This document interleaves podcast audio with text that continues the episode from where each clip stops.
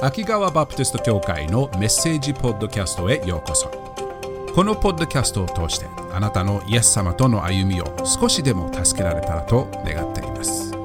秋川バプテスト教会についての詳しい情報は秋川 BC.com または秋川バプテスト教会と検索してください。ではメッセージをどうぞお楽しみください。第1コリント16章。第1コリント16章です。あと少しで第1コリントの手紙が終わります。ちょうど1年になりました。第1コリントを見るのが1年ぐらいでしたね。1年ちょっとかな。うん、この第1コリントの16章、パウロはいろんなまとめの説明をしているところですよね。で、えーと、このこの場面でああもう早くスティーブこれ終わらせてほしいな。もう次のところに行きたいな。って思うかもしれませんけれど。この最後の説明でも教会家族として私たちはすごくいろんなものを学ぶことができます。今日はパウロがある3人の教会コリント教会家族のケアのために備えた牧者。まあ牧師と言ってもいいかもしれない。牧者を備えたことあの説明を一緒に見ていきたいと思います。そしてこの牧者を通して私たちはどのように私たちは神様に与えられた牧者にケアをいただいているか、そしてその牧者のケアをあげるかということを見ることができます。この3人の牧者はそれぞれ違う、いろんな違う点があるんです。いろんな違う性格も違うような賜物を持っている牧者でありながら、3人とも教会家族のケアを与えてくれる牧師なので、こういうことを今日ちょっと学んでいきたいと思います。まず最初にパウロが示した1番目の牧者といえば、牧者で合って合ってる？分かりやすい？みんな分かる？教会のケアをする人ですね。最初に言ったのはパウロ自身でした。今日ちょっと第1コリントの16章の5節から12節を一緒に見ていきたいと思います。第1コリント16章の5節から12節です。5節、6節、7節最初に読みましょう。みんなで読みますか？一緒に読みましょう。せーの。私はマケドニアを通ってあなた方のところへ行きます。マケドニアはただ通過し、ごめんなさい。おそらくあなた方のところに滞在するでしょう。冬を越すことになるかもしれません。どこに向かうにしてもあなた方に送り出してもらうためです。7節私は今、旅のついでにあなた方に会うようなことはしたくありません。主がお許しになるなら、あなた方のところにしばらく滞在したいと願っています。パウロはマケドニア教会を通ってコリントの教会に行きたいという気持ちを伝えているのですね。こういう計画を作りたいと思いますとパウロが言ってるんですね。パウロの期待は希望はコリント教会にただ通りかけて別のところに行きたいという気持ちではなく、コリントの教会としばらくいたい気持ちがものすごくあったんです。前の箇所で私たちはパウロはコリント教会の家族にあのエルサレムの教会のために愛を示すために献金を用意してそして何人かが一緒にあのエルサレムに行って彼らの状況を見てよく分かってそしてそれをよりよく愛するための大切なことを示しましたね。今度はパウロはコリント教会にも同じ気持ちで来てるんです。コリント教会のみんなの今の状況はものすごく困っている。霊的に本当に苦しいとこを通っている。あんまり成長が見えない。いろんな問題を抱えているコリントの教会ですよね。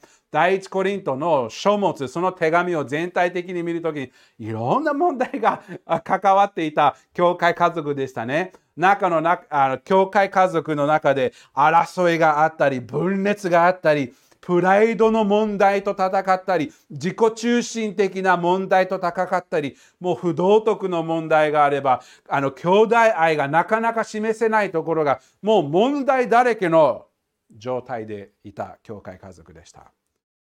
パウロはそのことを知って、これはしばらく教会家族と過ごした方がいいということで、パウロはこのように計画しました。まず最初にマケドニアを通った方がいいと言いましたね。マケドニアはどこでしょうか？ちょっと地図を見ればもう少し分かりやすくなると思います。パウロは今エペソに、エペソの町に住んいるところです。エペソの町で福音を伝えて新しい教会を建てている真っ最中でした。エペソにいる間にパウロは今度はコリントに行きたいけれど、コリントに行くのには、まず最初は、えっと、マケドニアの教会、マケドニアはこの地方でピリピの教会、手紙にピリピの手紙ありますよね。第1、第2テサロニケ、テサロニケの教会もあります。ベレオの教会があります。でもそこもコリントのことは心配でしたけれど、この上の北の方のマケドニア地方にいる教会も見たかったので、こうしましょう。コリントの教会とじっくり過ごせるためには、まず最初は、この上の何個かの教会を通ってから、コリントの教会に行くことにします。という計画を作ることにしたのですね。そういうことでパウロは自分が教会家族に伝えるためのいろんな愛を示すことができるのです。面白いのはパウロはただじ、えっとね、go to verse 6、6節。あなたのとこおそらくあなた方のところに滞在するでしょう。冬を越すことになるかもしれません。数ヶ月一緒にいるのですね。そして、次にパウロは面白いことを言うんです。どこに向かうにしても、あなた方に送り出してもらうためです。パウロは、教会家族のケアをするだけではなく、教会家族がパウロのケアをする計画をもしたのです。つまり、パウロは教会家族のために彼の知恵、知識、霊的な導きを備えるだけ、備えることをしたと同時に、今度パウロは教会家族に愛を示すチャンス、機会を与えるのです。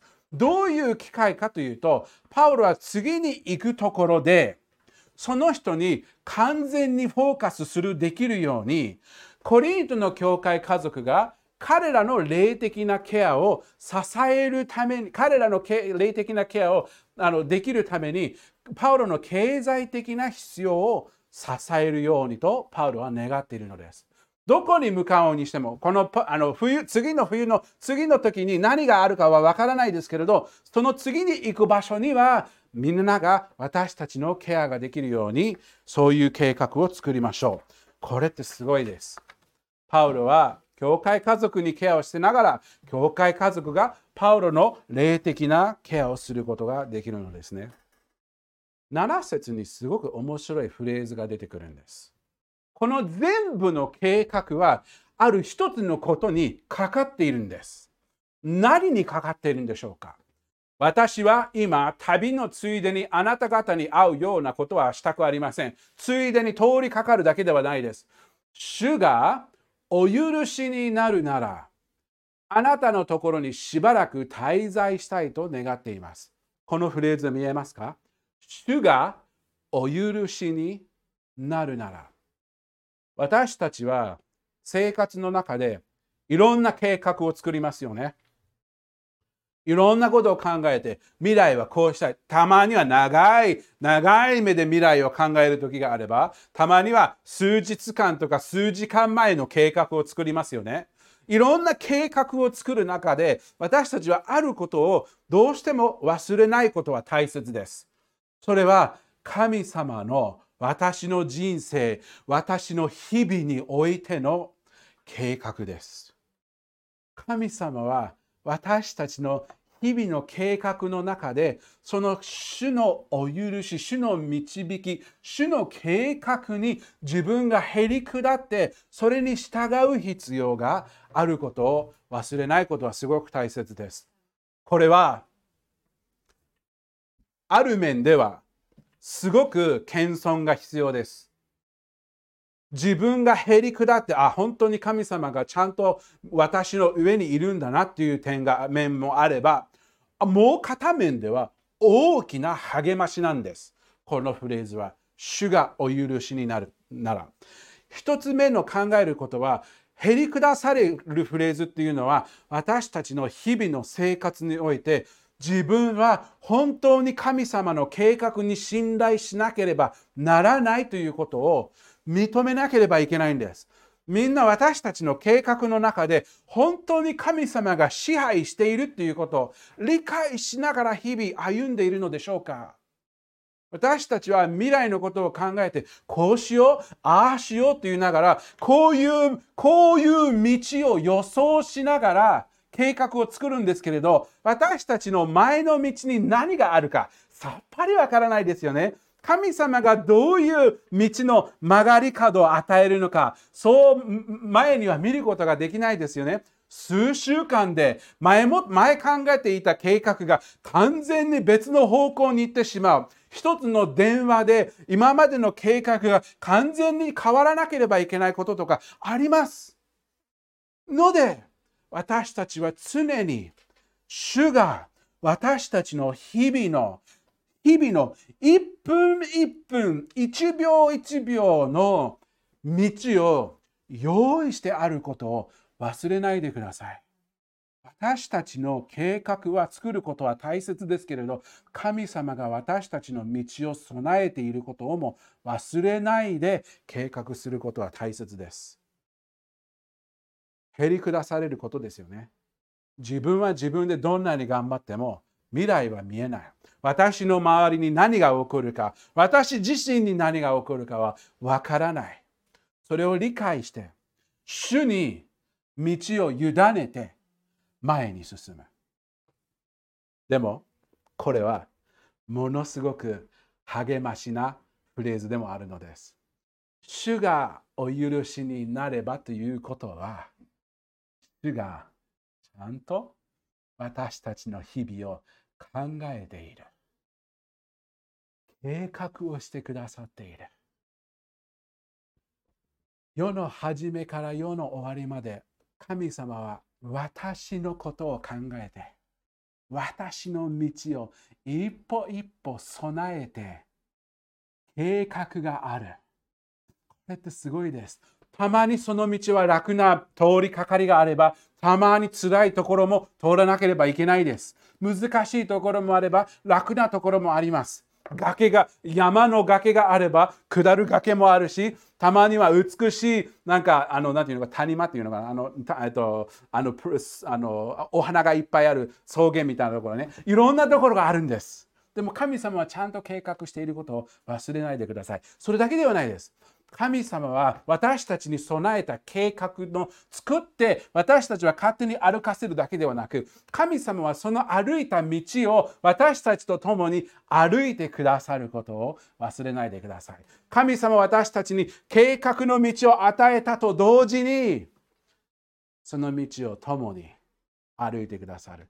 覚えてますか？数週間前、私たちは、たとえ私たちは死の影の谷を通っていても、私はそれを恐れない。なぜですか？死は私たちと共におられるから。人生ずっとそうなんです。私たちは気がついていても気がついていなくても神様はそばにいる。主がそばにいる。このフレーズはすごいフレーズです。主がお許しになるなら。へりくだり、信仰というものが必要です。ちゃんと神様は私たちの人生に置かれたことをちゃんと考えて私たちの益のために用意をしてくださった。それは私たちがよりよく神様のあのイエス様の似姿に変えられるために貴重なものであることを知ってそれを信頼して進む必要性。そしてそれを通っている中で主が共にいてくださる。すごい計画です。パウロはそれを理解して、こういう計画を作ります。ただ、ただ、計画を作る作らずにはいなかったのね。まあ、どうでもいい。神様はま前もってやってやってけど、計画を作りました。死の御心を理解しながら計画しました。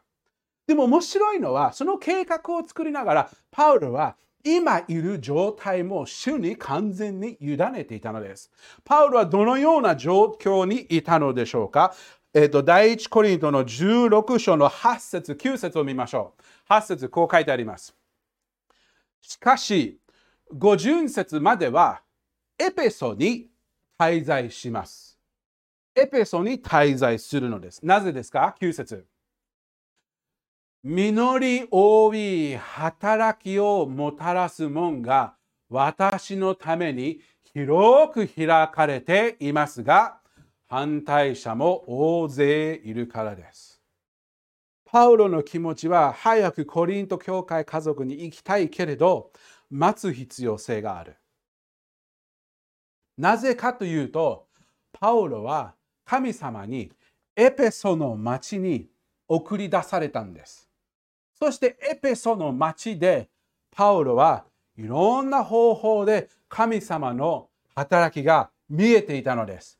神様はここにいて神様の働きのためにものすごく神様は広い門を開いていろんな人がイエス様を信じてエペソの教会がものすごく成長しているので今私がいるべきところはエペソの教会のためのケアそしてエペソの町の福音を伝える大切さがある。パウロはエペソにいることは決して楽ではありませんでした。正直、パウロにとっては多分一つの最もあの厳しい時期でした。パウロにとって。どれくらいの厳しさがあったかというと、後のコリントの手紙、後でもう他の手紙をコリントの町に送りました。パウロは自分がエペソに住んでいた時のどういう感覚で住んでいたかを後で書いたんです。このように書いたのです。第2コリントの、えっと、一章。第2コリントの一章、次の手紙ですね。第2コリントの一章、こういうふうに書いたのです。兄弟たち、アジアで、このアジアというのはエペソ、エペソの町の地域でしたね。マケドニアがあったり、アジアの地域、そのエペソの町に書いたんですね。アジアで起こった私たちの苦難について、あなた方に知らずにいてほしくはありません。私たちは非常に激しい、耐えられないほどの圧迫を受け、生きる望みさえ失うほどでした。耐えられることができないほどの圧迫。本当につらかったです。死ぬ可能性は日々あったということです。生きる望みさえ失ったのです。9節実際私たちは死刑の宣告を受けた思いでした。それは私たちが自分自身に頼らず死者をよみがえらせてくださる神に頼るものとなるためだったのです。パウロと仲間たちはエペソにいることで本当にものすごく激しい迫害、圧迫を受けたものとしてもうこれで終わりだなと思った時期が通ったみたいです。ここから逃れる方法はない。死を直面する計画をもうすでに用意したのです。彼らの希望は、このこの状況から神様が何とかして救い出す希望よりも、この状況で死ぬんだ。希望はよみがえりにあったんです。私たちが自分自身に頼らず、死者をよみがえらせてくださる神に頼るものとなるためです。もう死ぬのは分かっているけれど、イエス様が蘇らせてくれるから、目をイエス様に向けて、日々死を直面した生活を生きて福音を伝え続けよう。そういう気持ちでエペソの町で福音を伝えていたパウロと仲間でした。危険の中にいても、主の御心はここだ。と分かっていたパウロ。パウロはコリントの教会に会いたい。いろんな問題があってもコリントの教会にどうしても行きたいけれど、今神様が導いているのはここだ。ので、ここで福音を伝えよう。ここでエペソの教会の必要を満たすために、エペソの教会に愛を示すために、ここでいようという気持ちでした。コリントの教会はこの状況の中に、エペソの中でパウロがこういうふうにエペソの教会を育ててケアを与えている中で、パウロはコリントの教会を忘れたわけではないです。この時期でもパウロはちゃんとコリントの教会が必要としている牧者を送ることに期待を持っていました。こういうことにしましょう。私は今はいけないですけれど、今他の人を送ることにします。他の牧者を送ることにします。この牧者はパウルと全然違うような性格の人でした。正直パウルと真逆っていうふうに考えてもいいかもしれません。パウルはこの時点ではもう、あの、もう年を重ねていて、もう3つ目の旅を通っているところなので、経験が十分ある。いろんな教会家族のケアの経験を持っているし、パウルの性格自身は大胆にもう何でも何があってももう前進というフォフォーカスのような性格だったと思います。パウロにはもう大胆というのがもうそれがもう見えるんですね。パウロがコリント教会に送る牧者は全然違かったんです。テモテという人でした。えっと、10節第一コリントの16章の10節テモテがそちらに行ったらあなた方のところで心配なく過ごせるようにしてあげてください。テモテを送ろう。テモテは若い人でした。そんなに経験がなかったかもしれません。しかも、テモテにはそんなに自信というものがなかったと思います。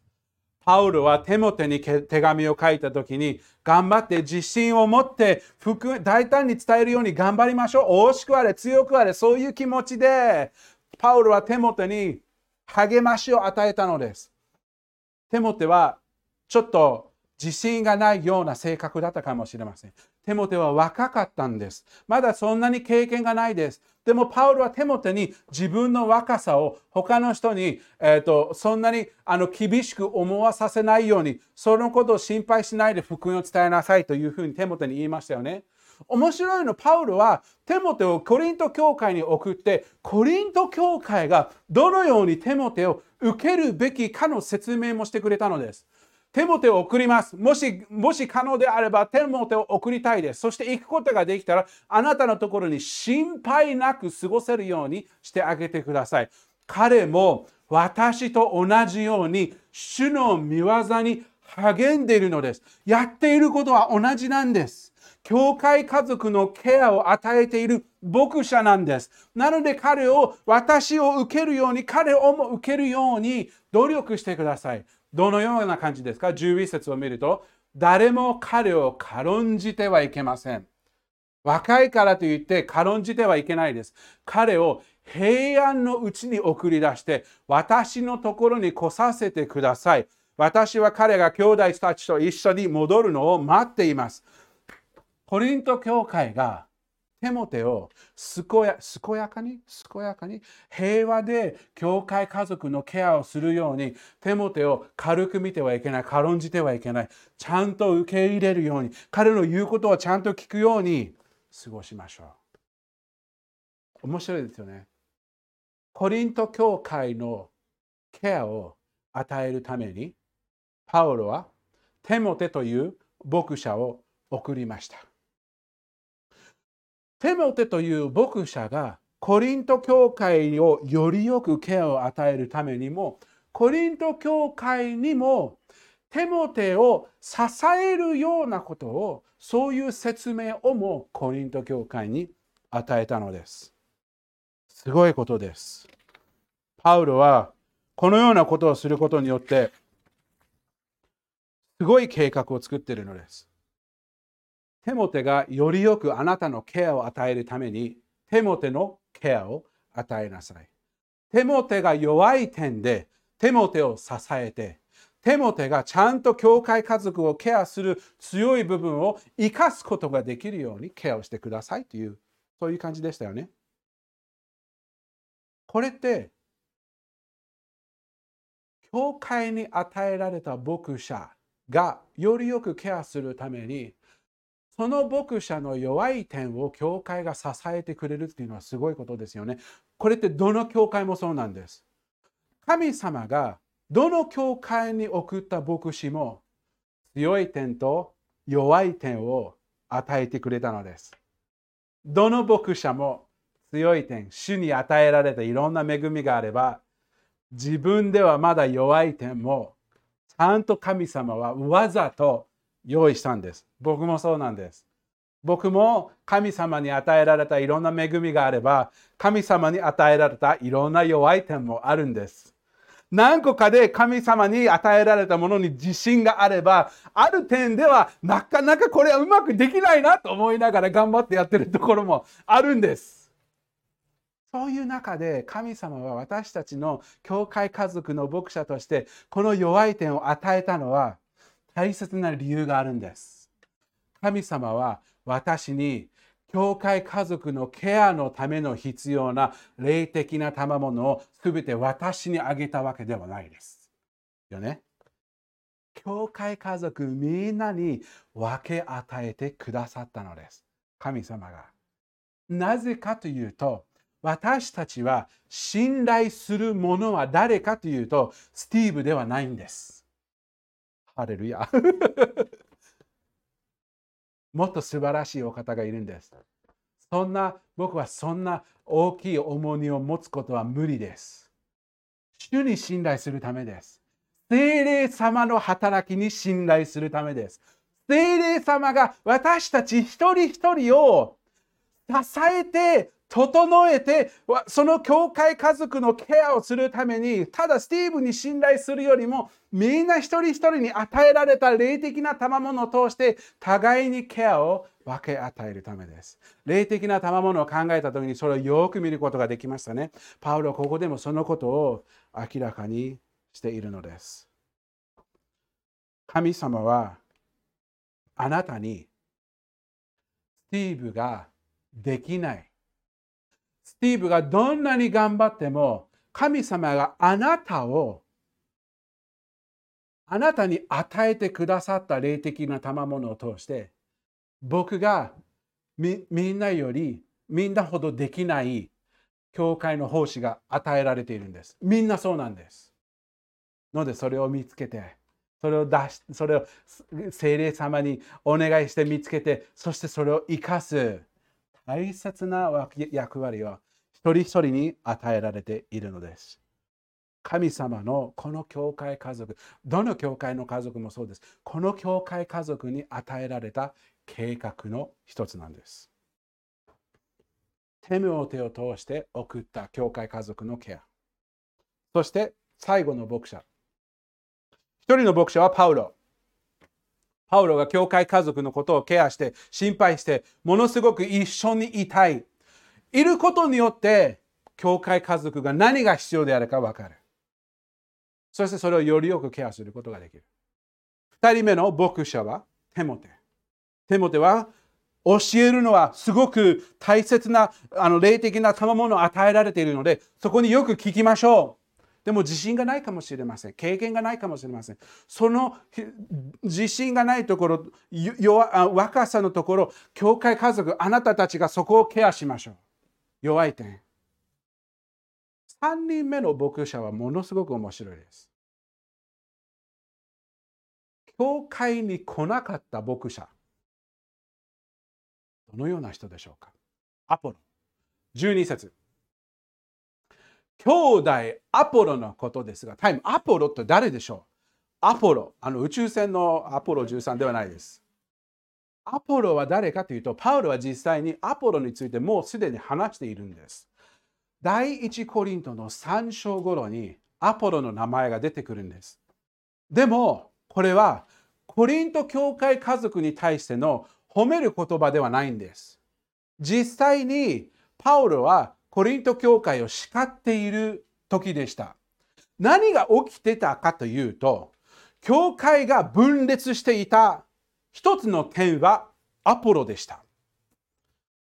何人かの教会家族は、私はパウロ、この教会をスタートしたパウロについていきたいです。パウロの、パウロの仲間でした。ある人はその教会、コリント教会に訪ねたペテロ。ペテロは来た時に多分おそらくいろんな奇跡とかいろんな印を示しながら神様の偉大な力を示して福音を伝えていたペテロでした。いや僕たちはパウルはまあいいけれど始めたことはいいけど僕たちはその奇跡とか見業を見てペテロの方がいいと思いますと思って私たちはペテロの後についていきます。アポロもその時にも来た時がありました。アポロはものすごく言葉が上手で、ものすごく人の注意を引くことができる、ものすごく知恵深い説教者でした。うちらは多分ギリシャの人たちがねその知恵というのがもうすごく気に入っていたのでうちらはアポロアポロが教会来る時もうみんながすごく熱心に聞くこんな偉大な先生は最高じゃんっていう人がいましたそして何人かはかっこつけていやうちらはパウルとかペテロとかアポロとでもなくイエス様だけイエス様オンリーそういう感じでかっこつけてました。分裂ばっかりでした。アポロもその分裂の中の一人。面白いのは教会家族にそれぞれの牧者が与えられた中での分裂が起きていたにもかかわらずここを読んでみると面白いことが見えるんです。兄弟アポロのことですが、兄弟たちと一緒にあなた方のところに行くように私は強く進めました。タイム、タイム、ちょっと待って。パウロとなんかちょっとライバルみたいな感じの人じゃないですか。コリント教会の目から見ると、パウロとアポロとペトロはもうなんか、なんかライバルみたいな感じで受け取っていたんですけれど、本人たちは自分のことはライバルというふうに全然思っていなかったんです。パウロとアポロはお互いに主に与えられたあの奉仕をしているものとして主に仕えていたものでした。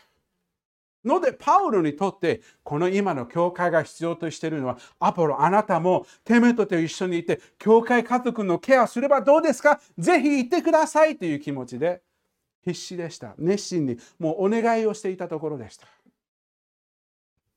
もう一つ面白いのは、その後に来ることです。私はアポロに強く行くようにと勧めました。けれども、彼は今のところ行く意思は全くありませんでした。おい、ちょっと待ってよ。パウロ、パウロがこんなに願っているの、あ、続けてみましょう。しかし、良い機会があれば行くでしょう。これってすごいです。パウロはいろんな教会に開拓伝道していて、いろんな教会が始まったにもかかわらず、パウロはいろんな人にこう行け、ああ行け、こう行けっていう、なんかボスみたいな感じではなかったんです。パウロはアポロに願ったんですけれど、アポロに断ることもちゃんとできたんです。なぜかというと、パウロは神様がアポロをどのように使わすのか、どういう道を備えているのかは、パウロも自分が分かっていないことが分かってたのです。ので神様がアポロをこのように導くのであれば、ぜひ行ってください。アポロは、いや、私には別のところに行く必要があるんです。その、その必要を満たすのに、こういうふうに行き、ま、行けなければなりません。機会があれば行きます。パウロもアポロの神主の導きにも信頼しているのです。そして自分の導きにも信頼している。コリント教会が必要としていることを神様に信頼しながらの計画を作っているのです。アメ。その通り。それぞれが神様はちゃんと備えている道があること。主の御心に従って、主がお許しであれば、主の計画に従って前に行く。この3人の牧者から私たちはいろんなことを見ることができます。一つはこれです。神様はちゃんと私たち教会家族、そして私たち一人一人に道を歩むべき道を計画しており、備えており、その道を一緒に歩んでくれること。教会家族もそうですし、あなたの人生にもそうなんです。それを信頼しましょう。それにへり下って従いましょう。道が楽な時は主を感謝して褒めたたえて、道が辛い時も主に感謝して、主に信頼する大切さ。神様は一緒にいてくれる。パウロみたいにエペソの中でもう死ぬんだということを分かっていても、パウロは目をイエス様に留めていました。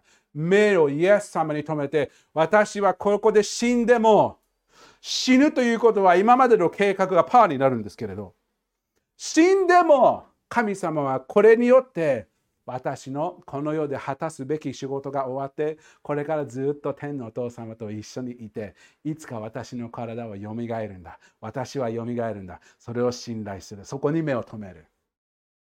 そういう気持ちでエペソの教会にケアを与えた、ね、神様も私たち日々の生活においてちゃんと導いてくださる。そこに信頼を置きましょう。そこに主に自信を置きましょう。2つ目、教会家族として私たちに与えられた、この教会家族に与えられた牧者には、さまざまな賜物がありますが、全部の賜物は与えられていないことを忘れないでください。私たち教会家族が完全にケアを与えられるためには、一人一人に神様は霊的な賜物いろんなスキルいろんなアビリティ励ましの賜物かもしれません。勧めの賜物かもしれません。いろんな賜物使える賜物かもしれません。誰かと一緒に時間を過ごしてその人の必要を満たすそういう賜物かもしれません人が見えないような奥の賜物かもしれません何であっても神様に与えられた賜物を教会家族のケアに主に信頼すること。スティーブに信頼しないで、主に信頼しながら、教会家族を愛すること。神様がどんな状況にいても、神様は私たちの教会家族を支えてくださる。それを覚えて、そしてその歩むべき道は、どんな道であっても、主に信頼できるような道であることを忘れないで過ごしましょう。お祈りします。ああ、主よ。ああ、主よ。あなた様の皆を褒めたたえます。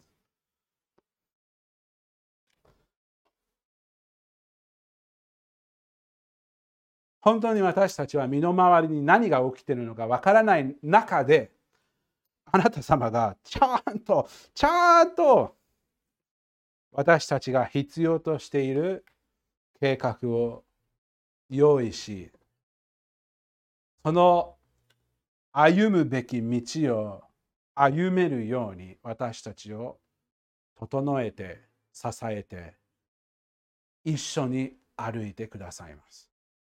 なんという素晴らしい励ましのことでしょうか。それを理解して私たちは日々歩むべき道を歩むように助けてください。主にフォーカスしながら主のお許しであればこうしましょう。ああしましょう。計画を作っていくことができるように助けてください。そして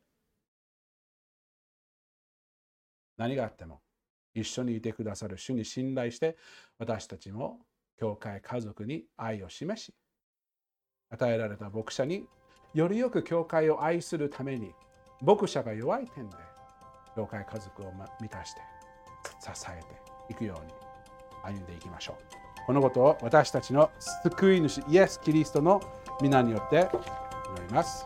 アーメン